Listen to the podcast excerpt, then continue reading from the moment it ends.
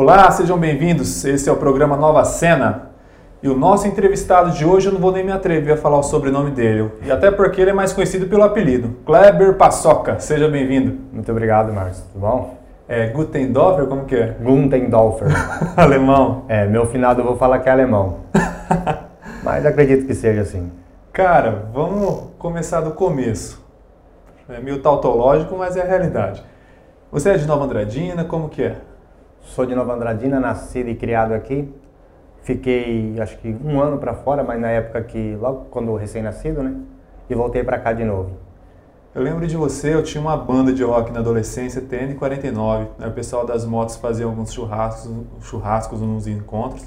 Acho que eles não tinham um ouvido muito bom, porque ficavam muito no ronco da moto, e chamavam umas bandas de molecada para tocar. E o seu envolvimento com o motociclismo se deu quando? Você tinha quantos anos mais ou menos? E o que, que te fascinou na moto? Cara, eu posso dizer que eu já pilotei moto. Olha, tem gente que vai ficar brava comigo por falar isso, mas eu tinha nove anos. Nove anos. Os meus tios todos são motociclistas. Por aí você tira. Camelo, Doido e Lobão são os apelidos. Então daí já veio essa paixão por moto na minha família. Eu via eles andando, eu via aquilo lá, aquilo me maravilhava. Me maravilhava. Aprendi a andar de moto. Quase se não usava capacete na época, usava quem queria, não era tão, tão, tanta lei, né? Sim. Mas daí veio esse gosto meu. Tentei comprar uma moto com 16 anos, comprei na verdade. Antes de eu chegar com ela em casa, meu pai falou: Não, hora que você tiver 18 e apresentar a sua habilitação, você compra a moto. E aí, o que, que você fez? Tive que devolver. tá brincando? Devolvi. Rapaz. Devolvi. Sorte que o cara era gente boa pra caramba. e aceitou uma boa lá. Entendeu, né? Sim, sim. Aí tirei minha habilitação, cheguei, mostrei pra ele, passado um tempo, né? Ele falou, agora sim. Só voltei para trás, fui lá, comprei a moto e encostei dentro de casa. E essa parte de, de manobras, já foi quando nessa época que você entrou no grupo de, de manobras? Como que foi? Foi assim, eu já tinha essa moto, já tinha acabado de fazer 18 anos, né? E por incrível que pareça, eu aprontando na rua, fui preso, perdi a habilitação, ah, tive que vender a moto, é, tive que fazer reciclagem na época que não era aquele em Dourados. Aí seis meses depois, quando eu peguei a habilitação, o pessoal estava se movimentando para fazer uma equipe, que era dois melhores amigos meus. E eles falaram, passou que a gente tá fazendo uma equipe de moto tal. Eu dei os parabéns para eles tal, né? Falei, mano, vocês vai longe, mas eu já tinha essa paixão, muito tempo, de ver vídeo, essas coisas todas, né? Uhum. Aí ele falou assim, você tá dentro, mas aprende logo. Falei, sério? Falou, sério. Aí na época a gente ia até no Tornos Porfírio, né, de noite, treinava bastante lá dentro durante a semana, e final de semana era no aeroporto, cara. E desse convite, passei a ser um dos donos, a gente chegou a ser em nove integrantes, no final a gente caiu para três donos e dois contratados. Uhum. Mas era um, um, é um sonho. Tivemos que parar, porque não tem como você conciliar o Willy, que é um esporte razoavelmente caro, né? Com o seu trabalho, que às vezes a gente tinha show quinta, sexta, sábado, domingo. Aí você saía na quinta daqui, o patrão já ficava doido, mesmo que era conversado, né? A gente Sim, entende sim. também. E em 2012 a gente parou com essa parte, né? Mas foi doído. Onde que vocês já se apresentaram? Já me apresentei, vamos colocar o base, Nova Andradina, Bateiporã, Glória de Dourados, em Viema, Três Lagoas, Ilha, Sol, Ilha Solteira não, Ponta Porã, Paranaguá, ah, tem mais, Ah, muita, muita cidade. Já deram bastante, andaram bastante já. Sim, sim. E a sensação? É indescritível. Eu vou tentar descrever, mas você chegar numa pista e ver aquele monte de gente ali para ver o que você vai fazer, é, na verdade eu me sentia muito à vontade ali dentro. Sério? Era, era meu espaço. E um pouco antes de começar, mesmo que a gente montava toda a estrutura, tudo, um pouco antes de a gente começar, eu e o Hernandes, que é o meu melhor amigo, era piloto comigo, né? A gente dava uma volta na pista, dos dois lados, devagarzinho, conversando e conversando com todo mundo que estava ali. Nisso a gente vinha vendo a pista. Mas eu me sentia à vontade com aquilo. Acho que pelo fato de eu ser bem simples e gostar de conversar, então você descia conversava. Mas a hora que você estava na moto ali, fazendo a manobra, aquele tempo só seu ali, aí é, um, é uma sensação incrível, incrível. A gente sabe também que rola também muito preconceito das pessoas é mais, mais conservador em relação a quem pratica esse tipo, esse tipo de esporte. Você sofreu muito isso? No começo sofri sim. Porque a gente era os bagunceiros de Nova Andradina. Só que quando a gente começou a equipe mesmo, a gente já se, tentamos se profissionalizar. A gente começou com uniforme, todos iguais. As motos eram desmontadas e só rodavam em local apropriado, todas da mesma cor. Capacete, cotoveleira, é, luva. Sempre procuramos usar o máximo de profissionalismo possível e não bagunçar na rua para levar o nome, mas o preconceito ainda tinha. É. Ainda tinha. Hoje quem sofre mais com isso é a molecada do grau de rua, né? Sim. Qual que, qual que é a diferença? Quais são as modalidades que a gente encontra nesse tipo de esporte? O Willy, vamos colocar assim, o Willy é um negócio mais profissional. Você faz aquilo como entretenimento, tanto para ganhar dinheiro como se apresentar, né? São motos totalmente desmontadas e preparadas para aquele esporte. Ela tem proteção dos lados, se ela cair no machucar, não, quebrar a moto. Ela tem alguns acessórios para facilitar para você soltar as duas mãos, um acelerador, um freio a mais, entendeu? É, o, todo equipamento de segurança você utiliza. O wheel ele é feito, o ou stunt, ele é feito dentro de uma pista fechada, tem alvará, tem documentação, é, tem grade cercando a pista para que não, se escapar uma moto não atingir alguém. A maioria das motos de wheel ou stunt, ela já tem um corta-corrente que se ela cair, ela desliga. Nem todas têm, uma maioria, uma boa parte tem. Já o grau de rua, ele é mais rua mesmo, ele é mais clandestino que fala, né? Uhum. O pessoal usa capacete, depende do local, mas dependendo é sem capacete, sem nada. É, é um estilo. Digamos que é um estilo. Esse pessoal é o que sofre maior preconceito. Mas a gente, não tendo um local específico para eles, eles vão fazer aonde? É que nem festa, se não tem nada para os caras ir, para os caras fazer, os caras vão para rua. Sim, sim. Mas eles são os maiores prejudicados. Agora a gente está chegando, não tem como não falar do acidente. Sim. Foi quando você estava indo para um treino. Exatamente. É, a gente treinava no parque de exposição, né? Eu tinha uma CBR 1000 que era só para isso. E catei a minha Z750, falei, vou lá ver o treino e dar umas voltas, né? Inclusive estava com um amigo meu a, a moto.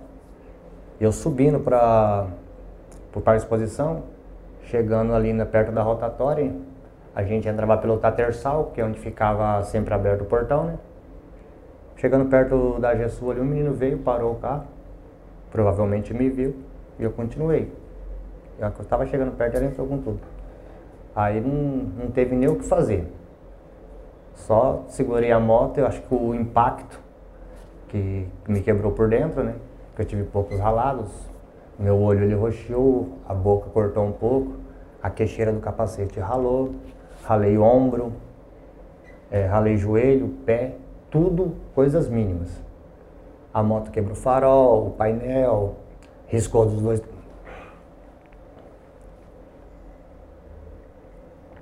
Ela riscou dos dois lados, né? E a moto ficou no lugar, eu fui um pouquinho para frente. E o carro saiu um pouco para frente. Aparentemente era tudo coisa mínima, né? Só que eu não cheguei a perder a consciência, mas eu lembro vagamente de algumas coisas, mas eu fiquei consciente o tempo inteiro. Uhum. Até a chegada do bombeiro, dos meus amigos, tudo. O que passava na sua cabeça? As poucas coisas que eu lembro era de eu mandar chamar, eu falava, chama o Hernandes, que no caso era meu, meu patrão, né? E meu melhor amigo. Falei, chama o Hernandes porque ele já sabia o que fazer, se ia chamar uma ambulância, alguma coisa, tudo, que eu não conseguia raciocinar direito. Sim. Aí ele falou assim, já estão vindo. Falei, tudo bem. Daí, eu lembro, já dentro da ambulância, chegando no hospital, eu lembro que tinha bastante gente já na frente do hospital. Daí eu já pula para a parte do raio-x, eu falando pro meu patrão, tira meu celular e minhas coisas do bolso. Fui entrar na máquina, né? Falou, relaxa, já tá tirado. Tava o Paulo lá né, nessa hora, né? Que eu lembro dele. E alguns flash a mais da minha esposa, ela invadiu o hospital, conseguiu entrar escondido, que quer dar notícia para ela. E ela saiu me chamando por dentro, aí ela chegou, eu escutei a voz dela, né? Falei, tô aqui, amor. Aí ela veio e falou, o que que foi? Falei, ah, o rapaz entrou na minha frente ali e bateu em mim. Mas já já eu saio daqui. Ela tá, aí tiraram ela pra fora, tudo, né? Aí essa parte agora foi meu primo que contou, o Edivan, ele falava que o médico passava a caneta no meu pé né? e fazia assim. Aí eu ia pro outro e assim. Mas eu particularmente eu não lembro dessa cena, né? Porque o meu pé ele fazia. Não tinha reação. Não tinha reação nenhuma. Aí o médico disse que. Passado, fiquei quatro horas no hospital regional, o médico falou: você tem que tirar ele para fora. Não tem tratamento para ele aqui. É, tem que tirar ele para Dourados, vaga zero, que não, vaga zero quando não tem, né? E se ele tiver uma parada cardíaca, ele morre. E provavelmente ele não vai chegar nem em Viena. Ele foi bem sincero, o médico. Aí você imagina a cabeça do povo, né? Meu tio, meus patrões. Aí eu lembro que o meu patrão conta, né? Meu ex-patrão conta. Fala, bicho, toda vez que aquela ambulância freava, eu pensava no pior. Era um quebra-mola, era um buraco. E tava meus dois patrões no banco da frente do carro. E a minha mulher e minha mãe no banco de trás sem saber de nada. Nossa. Só sabia que eu, que eu tinha que ser transferido, não sabia da gravidade, né? Cheguei até Dourados. Lembro que em Dourados já tinha muita gente já. Foi uma galera pra lá. Na Já verdade, colegas lá. de cole- colegas de lá, parentesco ali em Rio Brilhante. É, pela equipe de ação, a equipe Ação Total, eu fiz muita amizade, muita amizade em vários lugares. Inclusive tinha um pessoal lá de Dourados lá que era amigo da gente. Mas na hora que ficou sabendo, já caiu para lá. Pessoal que faz evento, que é o Dermes, que é o Lucas também, de lá de Dourados, que é do motoclube, tem o pessoal todo lá. Então tava tudo lá, foi praticamente uma família. Inclusive, quando o médico foi dar a notícia lá, como eu estava por último, falou, a família do Kleber vem aqui. Veio todo mundo. Falou, rapaz, a família é grande, hein? Pai, é, um- é uma coisa incrível. Quando eu saí daqui mesmo, o pessoal conta, do jeito que a ambulância saiu, aquele bando de gente que estava ali, ó, fez uma roda de oração para abençoar minha, minha ida até Dourados. Eu acho que foi tanta oração, tanta oração que Consigo. é, o médico falou, o Deus falou, fica aí, irmão povo. Quando você soube de toda essa mobilização, quando você viu sua mãe, sua esposa pela primeira vez depois do acidente, como que foi? O que elas te falaram? O que você falou para elas? Cara, eu fiquei muito, muito debilitado mesmo, né? Que eu já era magro, né? Emagreci mais ainda. E eu perdi um pouco da fala, porque meus pulmões encheu de água, então eu não conseguia falar direito. Fiquei 15 dias com os drenos aqui. E a hora que ela me falou da, da movimentação, e como eu já tava, eu já sou um pouco emotivo, né, com algumas coisas, e já estava num momento bem frágil. Cara, eu chorava muito, muito, por saber o tanto que você é querido, o tanto que as pessoas se importam por você. Você saber que tudo que você fez valeu a pena. E um exemplo, na outra semana já era o New Road, que é um encontro que a gente estava esperando, porque na época eu tinha conseguido comprar minha moto grande, documentada, e meus dois patrão também. Então a gente estava eufórico, né? Minha mulher, então, ia ser o primeiro ano que eu ia estar lá dentro com a moto de Willy, para fazer o show, e com a moto documentada para andar na cidade. Então era uma coisa bem. E eu lembro do pessoal mandando vídeo lá dentro do evento, mandando mensagens positivas. É, o Thiaguinho da equipe Domínio Vertical mesmo fez o show lá. Ele juntou uma galera, mandou boas lembranças, fizeram o show lá em homenagem a mim. Caramba. Tava quebrando. Cara, é, são coisas assim, cara, que transbordam, entendeu? Eu, eu não esperava. Eu sabia que eu tinha muito amigo, agora na qualidade que tinha e na quantidade, foi incrível. O pessoal adesivou o carro, hashtag Força Paçoca, moto. É, hoje eu encontro um monte de carro com adesivo. Nossa, cara, eu vejo aqui o pessoal de fora, aqui de Primavera, que eu fiquei um tempo ali também, pessoal de Viema, Baiteiporã, e eu tenho algumas amizades até fora do Brasil. Na Itália mesmo tem o Edu, cara, ele, é- ele faz tipo, ele- tipo no Beto Carreiro ali no teu Hot Wheels, pessoal, ele faz isso lá na Itália. O, o Diego Mafra também, hoje ele tá na China fazendo a mesma coisa. Os caras lá de longe, mano, despreocupados com a gente, cara. Uma coisa incrível mesmo, querendo saber notícias. Os caras fez até rifa pra lá, cara.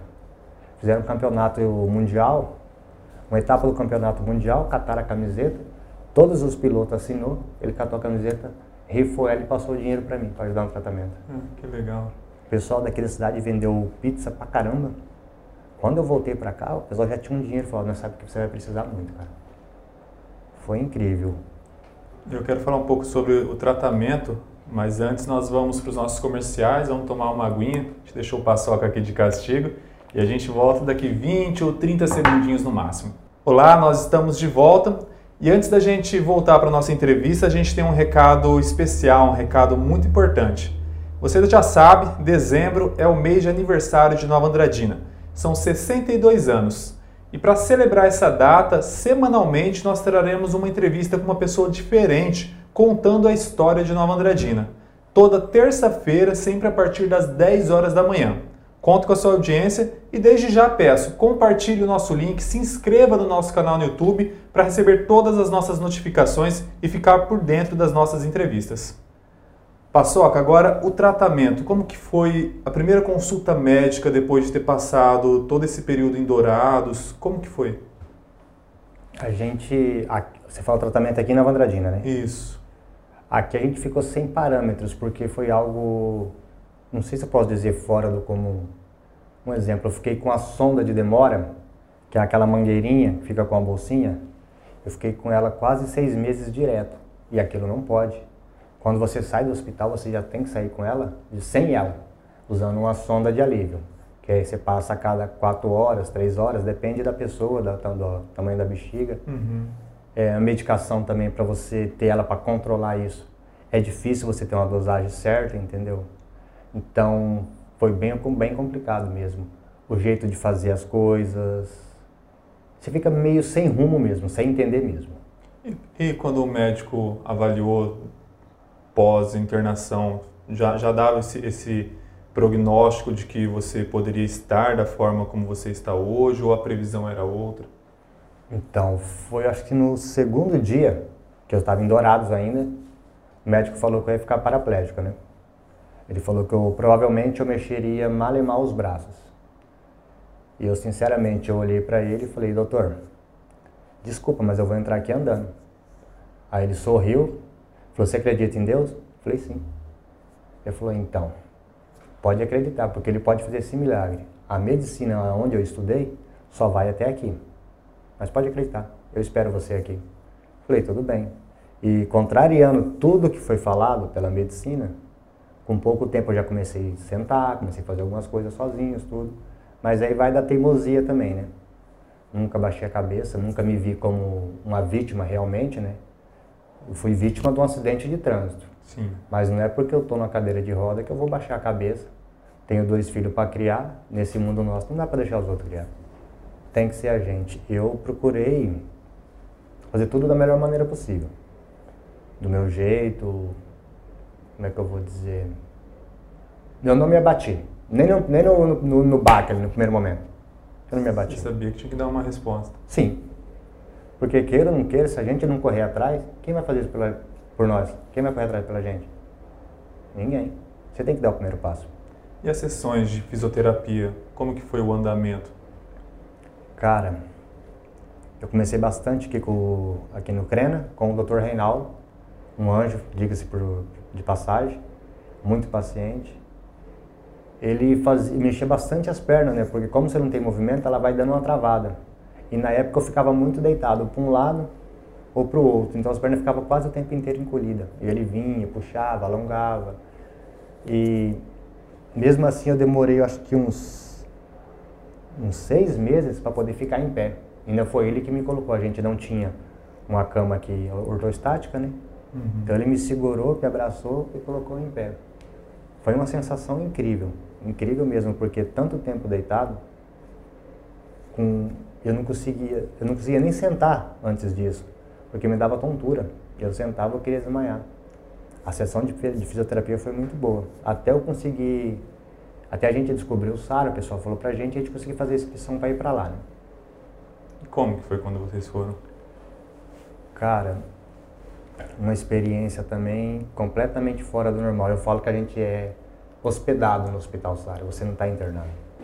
Todo mundo te trata bem, do porteiro, a faxineira, o médico, a enfermeira, todo mundo te trata super bem.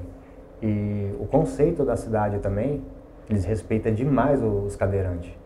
Demais é um elevador, uma praça, a passagem. Quando eu cheguei em Brasília, eu tive uma alegria e um medo.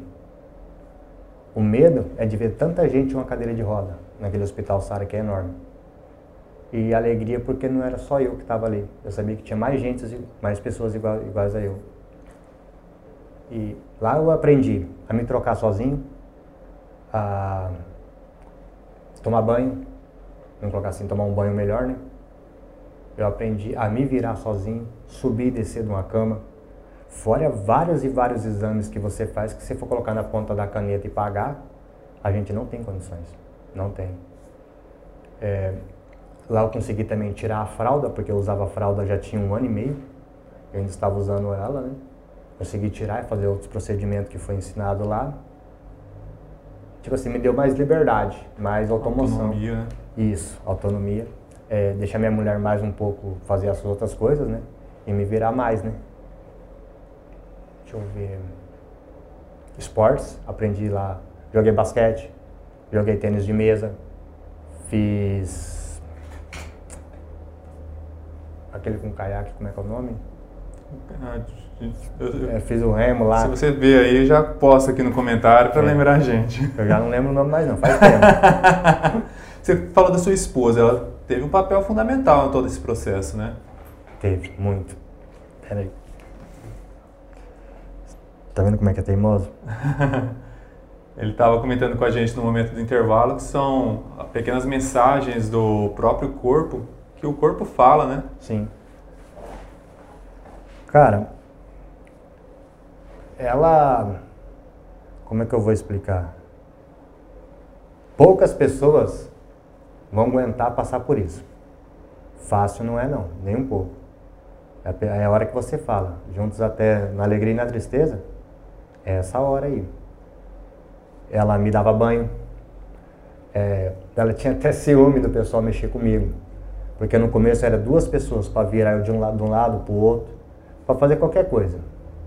E ela acabou dando um jeito de fazer tudo isso sozinha. sozinha.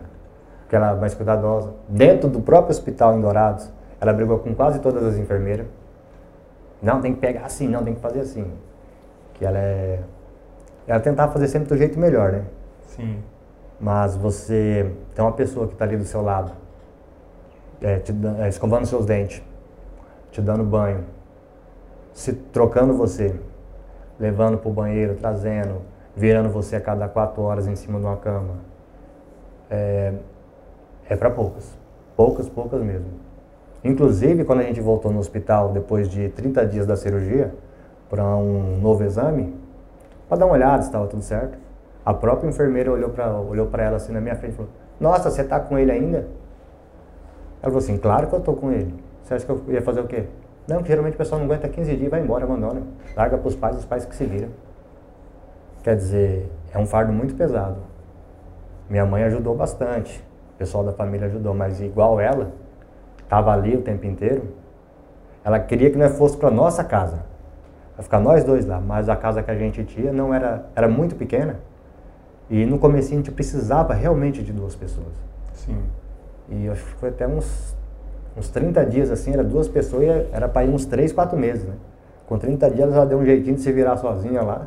Até para a cadeira da cama ela conseguiu me tirar e colocar na cadeira. Bem proativa. Ela é. Ela é demais, cara. Logo depois, você também começou a dar palestras em escolas. Como que foi? Então, a convite da, da Kelly Borba, né?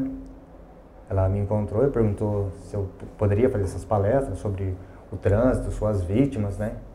Na hora eu concordei, porque se a gente puder passar informação para os outros, né? De tudo que a gente passou, se puder ajudar alguém com isso, por que não? Aí ela me fez o convite tudo, na hora eu topei. Inclusive, ela, quando a gente fez a, a primeira palestra, né? Ela acabava de falar e falava assim, vou chamar agora um amigo meu que tem uma experiência e vai contar para vocês a, a experiência dele, né? E nisso eu ficava sempre escondido.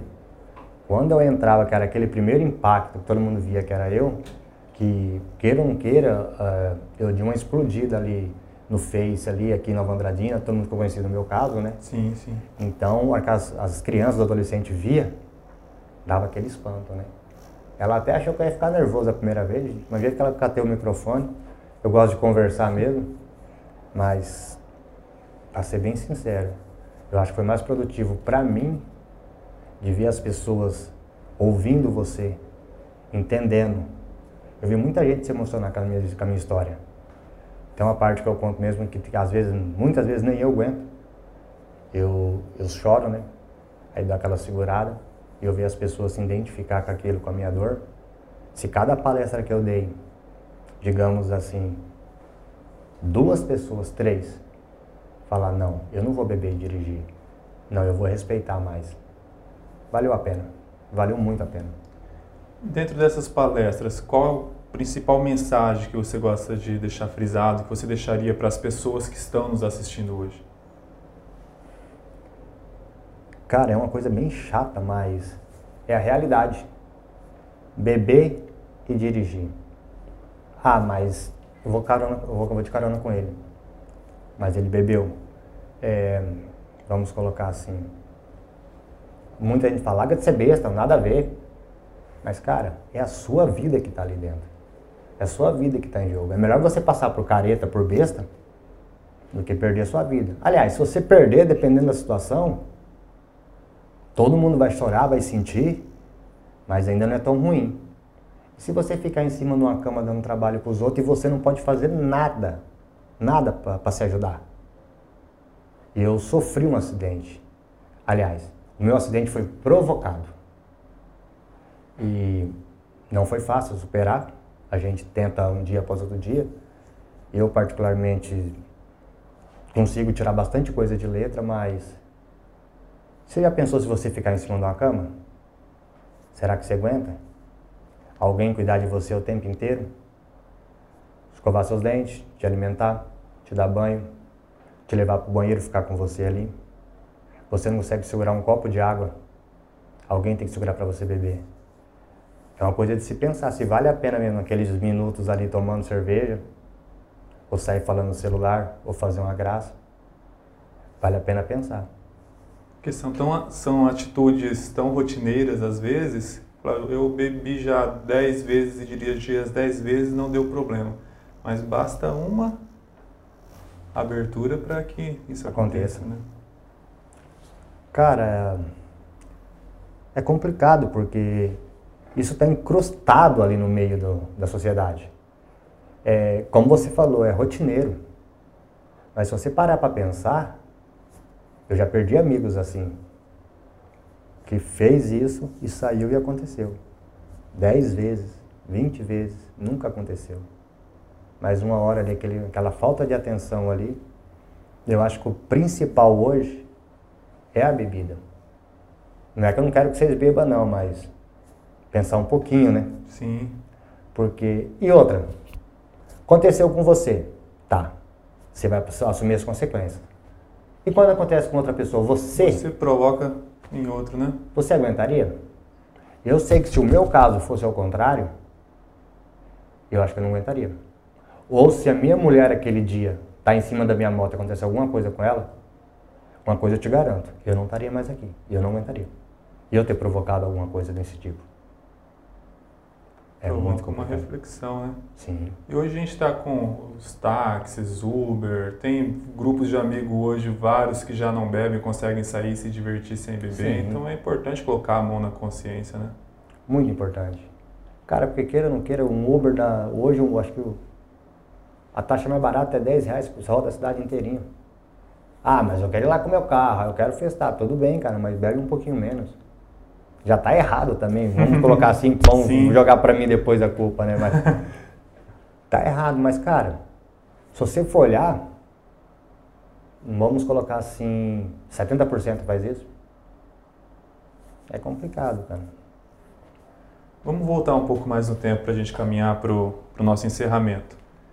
Eu falei que eu lembrava de você das, dos churrascos dos motociclistas uhum. com as bandas, mas eu também lembro de você da época que Nova Andradina era povoada por grupos de dança. Você dançava também? Ah, dancei.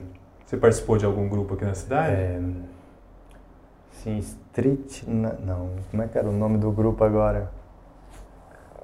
A gente tinha só com Pinga, N Sim. Boys Dance, então, eu era do Los com, Angeles. É, eu era do só com Pinga, mas a gente era mais uma galera, né? É, o Só Com Pinga era um grupo de amigos, né? Tinha um grupo de amigos. Mas ali dentro tinha o pessoal que dançava, né? Tinha o Neguinho, tinha o Té, tinha o Corim. Cara, tinha o finado Tita também, Paulinho. Tinha uma galera massa, cara. A gente dançava ali. Era o, um comecinho do N, N Boys Dance. Só que a gente se tratava por outro nome. Uhum. E vão me matar agora porque eu não lembro. Mas tá bom. Ele vai postar nos comentários na hora de compartilhar vai, o vídeo. Vai sim, vai sim. Tem o Fernando Gomes da companhia Storm. Ele sim. gravou, fez algumas lives nesses últimos tempos, retomando bastante isso. E é algo que parece que falta em Nova Andradina. Falta sim, falta, principalmente pra molecada. A molecada, se não tem o norte para fazer uma coisa, acaba fazendo coisa errada. Nova Andradina falta muito isso, que nem o Peixinho, não sei se ele está mexendo com isso ainda, mas foi um cara bem influente na cidade. Acabou até entrando na prefeitura. Deixa eu ver nessa área aí. Não, tem mais gente, cara, nessa área aqui. Ele, na época, eu não sei o que ele está fazendo agora, mas ele cuidou bastante dessa área uhum. aí. Tem o Pequeno também, que dançava pra caramba. O pessoal do Pânico lá embaixo também. Eu acho que no Andradina falta mais lazer para os jovens. Acho que se tiver um pouco mais disso daí, ah, não acontece tanta coisa ruim, né? É verdade. Aproveitar e mandar um abraço para o Fernando, pessoal do grupo de dança. Já pedir para todo mundo compartilhar esse vídeo para a gente trans, deixar nosso Paçoca mais famoso e principalmente a mensagem que essa entrevista quer, quer deixar. Paçoca, a gente falou das danças, vamos falar agora sobre mobilidade de novo. Como que você avalia a mobilidade em Nova Andradina? Como que é a sua vida como cadeirante em Nova Andradina? Cara, a gente tem poucos pontos acessíveis. E desses poucos pontos, mais da metade precisa ser arrumado. E eu ando bastante na calçada, por quê? Porque é mais prático, é mais seguro para mim. E muitas vezes eu chego no final da calçada, não tem uma rampa para descer, ou tem um buraco. Eu tenho que voltar para trás meia quadra para poder descer. Nova Andradina é bem carente de acessibilidade. Já venho brigando por isso até um tempo, consegui algumas coisas, e mas eu não vou parar. Porque ela é muito, ela é necessária hoje em dia, né, para tudo, né? Não só para cadeirante, né? Não, exatamente. Carrinho uma mulher, de bebê. Isso, uma mulher grávida que já está pesada, um idoso, está com mobilidade ali, ele está com, às vezes com uma bengala, com um andador. Né? E queira ou não queira, a gente está ficando velho, né? A gente vai utilizar muito isso também. E quanto mais cedo a gente começar a pensar em acessibilidade, a melhorar a acessibilidade, maiores resultados a gente vai ter. E para a gente caminhar para o nosso encerramento agora, a gente comentou também sobre as palestras, as mensagens. Então, gostaria que você deixasse uma mensagem específica para todo o público que nos acompanha. Cara, sua vida é seu bem mais precioso. Não brinca com ela. Pensa bem antes de fazer as coisas, se vai realmente compensar. Às vezes, aquele um minutinho que você perde ali para esperar alguém, ou que você pensa antes de fazer, pode salvar a sua vida ou a de outra pessoa. Pensa um pouquinho antes, às vezes não vale a pena. Kleber Guntendorfer Paçoca, obrigado por aceitar nosso convite e estar aqui hoje. Eu que agradeço. Qualquer coisa é só chamar. a gente está à disposição também. Obrigado. E você que gostou da nossa entrevista, quer rever ela ou indicar para algum amigo, basta compartilhar as nossas redes sociais no Facebook e no YouTube. E nós temos também o site novaandradina.ms. E se você também quer indicar alguém para ser o nosso próximo entrevistado, poste nos comentários. Até a próxima semana!